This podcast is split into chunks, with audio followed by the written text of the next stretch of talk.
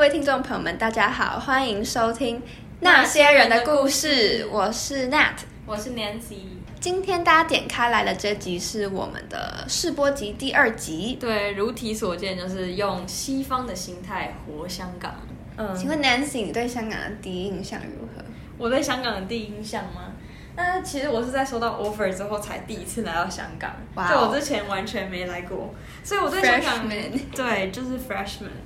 然后如果你是读港大的学生，或是你熟悉嗯可能 side input 那一带就知道，就其实港大 B 出口那里是我就是来到香港之后搭飞机然后转巴士第一个下车的地方。那你就知道嘛，那其实，在菜市场旁边就是浓浓的那种菜啊 比菜市场味。然后路上就是那那个，就是那里的路其实也蛮没有很干净，嗯，就是偶尔还会有垃圾在地板上啊。然后再再加上香港夏天，你知道那个冷气哇，水怎么会滴下来？莫名其妙下雨。对，你会发现，哎，我走一走，头被淋到一个。然后拖着行李，那其实是一个蛮不愉快的经验嘛，就应该说就是没有那么的舒服的感觉，再加上是很湿热的夏天，这是我对香港没有那么好的第一印象。那你呢？我其实我觉得我想要讲一下一些心态上的第一印象，就是因为我来的时候是，呃，我说我大学的第一年就是有时就是 COVID 开始非常的狂妄的时候，嗯，对，所以其实。我从来没有参加过迎新，然后我来的时候也上了至少一年的线上课。嗯，然后因为毕竟我们是留学生嘛，所以我们可能不像当地的 local 一样，会有这么多的可能认识一些高中同学啊，或者是本来在这边就有一些朋友圈。我们并没有这样的一群人，尤其在那个时空背景下，就更没有人要来香港。对，因为大家也知道有一些社运活动啊，或什么之类，所以。大家都选择不不是留在台湾上线上课，不然就是甚至根本就休学了。所以那时候我觉得我的感觉只有一个词能够形容，就是非常的孤独。然后加上香港，我觉得给我们的感觉也是一个比较冷漠的城市吧。所以孤独加冷漠，哇，那肯定不是一个很好的感受。对，尤其。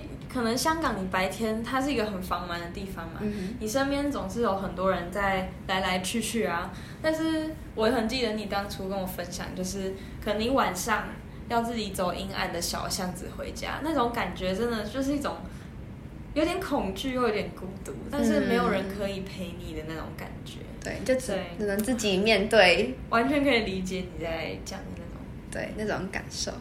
那其实过了，就是我们也算也在香港生活了蛮长一段时间吧，可能有一两年。对，然后 Nancy，你有没有就是有没有什么，比如说比较好的对香港的印象吗？或是还是还是这样吗？没有，现在我当然很爱香港，我还要巴结爱港人士，好不好？生活过一段时间，当然有建立自己的朋友圈啊，还有社团，或者是可能假日都会跟就是。跟什么登山社去去爬个山吃个饭，就是那种生活模式好像被建立起来之后，你会有一种归属感。但其实，在香港生活久了，你也会就是不知不觉陷入这种忙碌高压的环境。尤其有时候，其实很明很明显的感受是，你可能走在路上或者走在学校里，你会想着就是啊，我要申请什么样的实习或什么机会。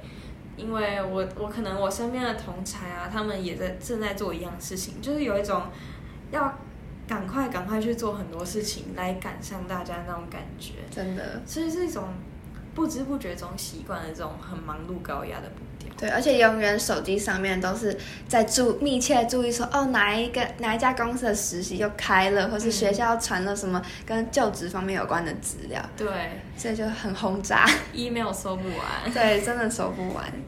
那我自己的感受，当然我现在也是非常的爱香港，因为我有非常多很可爱的香港朋友们，还有一些就是来自不同地方的朋友们。嗯，但是同样的，因为我觉得可能是这边文化的关系吧，忙碌高压这绝对是少不了的。就是你会你的 to do list 永远是做不完的事情，你永远不会有一天 to do list 都打勾的时候，你永远都是。永远都是哦，可能我真的做不完了，已经已经可能一两点了，那就只好留到明天再继续做。所以你又加，你又帮明天加了更多的 to do list，每天都这样积累下去的东西要做。所以就是依然是蛮多的压力跟蛮多的，就是很多很多 task 要去处理。就是我跟 Nancy 刚好这半年有机会到欧洲跟去美国生活看看。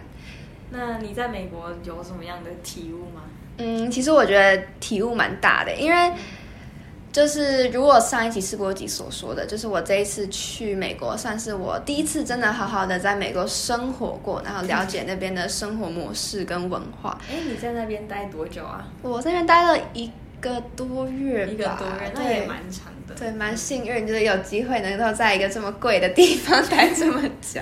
嗯，对，那也是因为就是我是住在我的亲戚家，所以我更能够深入的去看看说，哎，他们已经在那边生活这么久的人，他们平常都在干嘛，然后都怎么样去安排自己的生活。嗯，那我觉得我最冲击也是觉得我，嗯，最应该要学习的一点就是他们对 work life balance 的这个。这一件事的想法，嗯就好比说我的表姐跟我的表姐夫，他们就是生活在在美国嘛。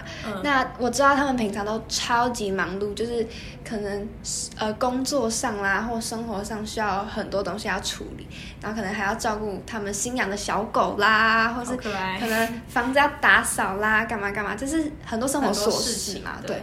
但即便如此，他们还是会，比如说在假日的某个空档，可能某个早上开车去海边附近，可能吃个早午餐，或是呃去可能爬个山散散步之类的。就是他们永远会留一个时间去给他们两个，然后去稍微身心都放松一下。我觉得这个是在嗯，不管是在台湾或在香港都。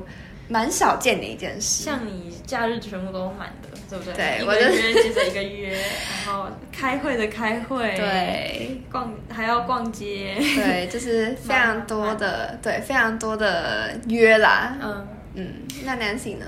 我觉得在德国，我也深切体会到就是 work life balance 这件事情。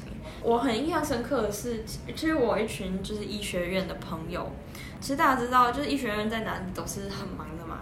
但是我居然就是可以，就是跟他们在下课之后，中午的时候就直接在 picnic。哇哦！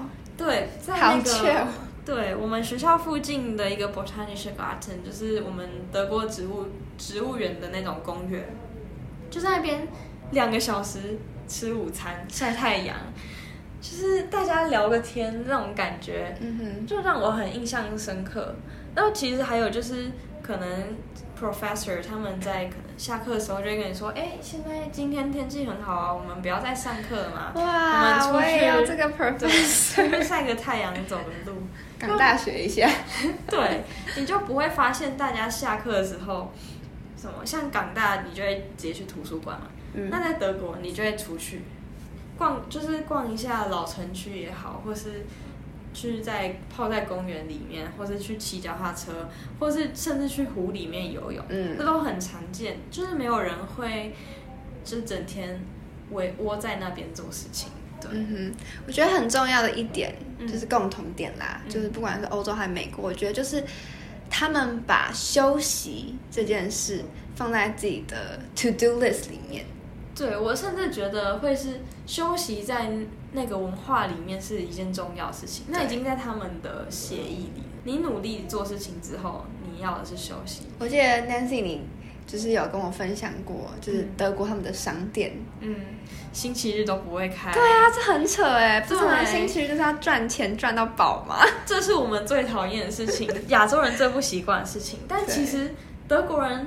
他们觉得很习以为常，他们觉得，哎，星期日我就是不要做任何生意，我店都关了，工作都不要做。嗯，但是我们去 family time，我们去湖边游泳、钓鱼、骑脚踏车都好。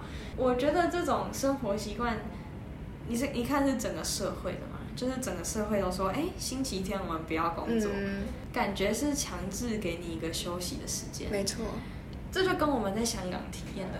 刚好非常不一样，对，所以这这其实我们两个可能都非常冲击，对冲击的一件事情，但同时也有一种憧憬，就是哎，好像这样的生活方式也不错。毕竟你看，他们也都是很强的地方。那你觉得啊，就是去完这半年，然后之后回到香港啊，你有什么样的改变吗？没有，好难过的答案。Leider nicht。嗯，真的就是没有。我自己原本以为，呃，我可能会就是比较 chill 一点或怎样的，但我印象深刻的是，其实我在回香港之前还要回台湾待一个礼拜嘛。最后我妈送我机的时候，她就跟我说了一句话，她说：“你那个课一定要排这么满吗？你太累了。”她说：“对，她说哇，哎，你这个礼拜其实应该是在休息耶，但是你怎么做那么多事情？你好像给你自己排太多事情。”没有时间真正去思考你到底要做什么，嗯哼，我就突然觉得很惊讶，就是哎，其实我一年没回台湾了，然后我待了这么一个礼拜，我妈就已经看穿我怎么是一个这么忙碌的人这样子，所以就开始有想说，哎，是不是有一点恶习难改？嗯，就是在这个也是在这个大环境下啦，不得不就是感觉每一刻都被推着往前做一些事情。但这真的是生而为人就是最好的生活方式嘛？你感觉只是被生活挤压、强压着走、强压着走而已。对。但不得不说，我觉得这这件事情是非常难改的，因为毕竟我们就是 Asian 嘛。那 Asian culture 就是你看这么几千年以来就是这样子。对。但是我觉得我们能做的，就是在一些生活的。小小的事情当中，嗯，去做一些改变，嗯，比如说呢，就大家不知道有没有来过香港，就是要手扶梯有够快，超快，超级快，会被绊倒的那一种，对，一开始会被绊倒。我觉得香港人超疯狂，就是他们手扶梯已经很快了，他们还要用走的，你就觉得说哇，你们是有多赶啊？大家是都迟到了吗？还是怎么样？在快速的手扶梯上暴走，对。像我觉得，我之前可能也会觉得说，哦，那我是不是也要走一下？看大家都走那么快，跟着 follow 人群嘛，对不对？但我现在我觉得，就是经过这么一段体验，就是一段很不一样的体验之后回来，我可能会觉得说，哦，那我就我就我就站在那边等啊，我就我就慢，我就零点五倍速啊，当人家五倍速，对，当然，对我就零点五倍速吧，然后慢慢的。看看一下那些忙碌的人到底在忙什么啊？然后他们他们在做什么？看看旁边的旁边的广告，地铁站的广告啊，或者怎么样？这其实我觉得，以一种就是我们可能没有办法改变这个社会的样貌，或是我们可能没有办法改变说我们的 to do list 还是这么长，但是可能在一些生活的小细节，比如说你的走路的速度，嗯，然后你比如说留给自己一点。吃饭的时间等等的，就是从一些生活的小部分去把之前在欧美的那种生活方式的回忆抓过来，你过得舒服一点，然后跟现在的现实做个平衡。嗯，我就记得你就那时候跟我说，哎，他们在地铁上走那么快，差就差了那么一分钟。对啊，so what？是有差哦。其实我觉得我们也学到就是。我们要计划休息这件事情重要性，因为我们的环境本身没有给我们这个机会。但如果我们觉得那是对我们而言更好的一个生活模式，那为何不自己计划一个休息时间？所以其实没有，其实我觉得 Nancy 的 Nancy 做的超好的，是因为他其实从以前就会蛮常做这样的事情，就是对，就是他会比如说去，他是一个非常会弹钢琴的一个人。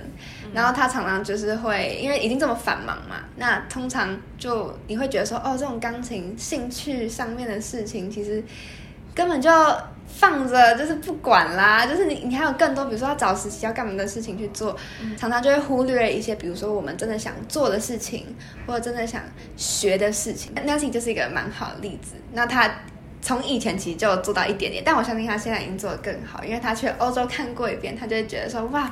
我 我现在在吹捧你的感觉，好害羞。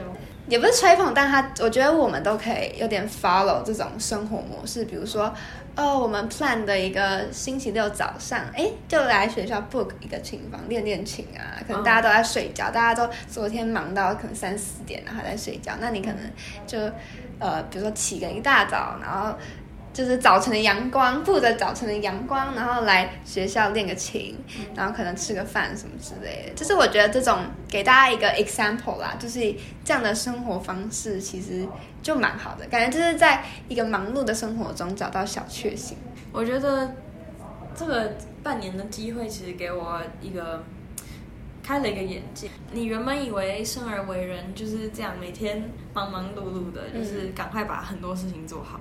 那你又看到了另外一种生活方式，它其实是非常人性化的，然后给你很多空间去思考。哎，我做了这件事情，那我里面得到什么？我觉得那也是一个很舒服的步调。没错，其实好像没有一定要追求什么样的东西。世界上的人这么多，你去找到一个最适合自己的步调，然后即使在这个环境很难达到，也也试图把它。就是带回到自己身上，嗯，就是自己在属于自己的跑道上跑，嗯，那你就把目光放在自己那一道就好，你不用去特别看看左边右边。所以今天其实我们想跟大家分享的重点就是，嗯，work life balance 真的是一个我们很需要去。向另外一边的人学习的事情，对，就是尤其在出去看过之后，我就会觉得，哎，原本在香港生活好像真的缺少太多 life 的部分了，对。然后跟我们要如何规划这个 life，我觉得是很重要，就不只是划手机，在在呃社群媒体的世界里面，就其实世界很大。香港虽然看起来很小，但其实有很多地方可以去看看，或是你在的你现在所在那个地方，其实我觉得还是有很多很多的事情，是很多很多的景点，很多很多的有趣的人，对，是值得我去对去探索、去认识的。那今天呢，就到这边，请大家记得帮我们的 IG，然后 Facebook 的页面，可能按个赞或稍微关注一下。谢谢。差点要讲小铃铛，但是我们没有小铃铛。YouTube 看太多。Anyway，就是非常谢谢大家愿意点进来听我们分享一些，嗯，呃，在这边的故事或者是一些体悟。那我们下集见，拜拜，拜拜。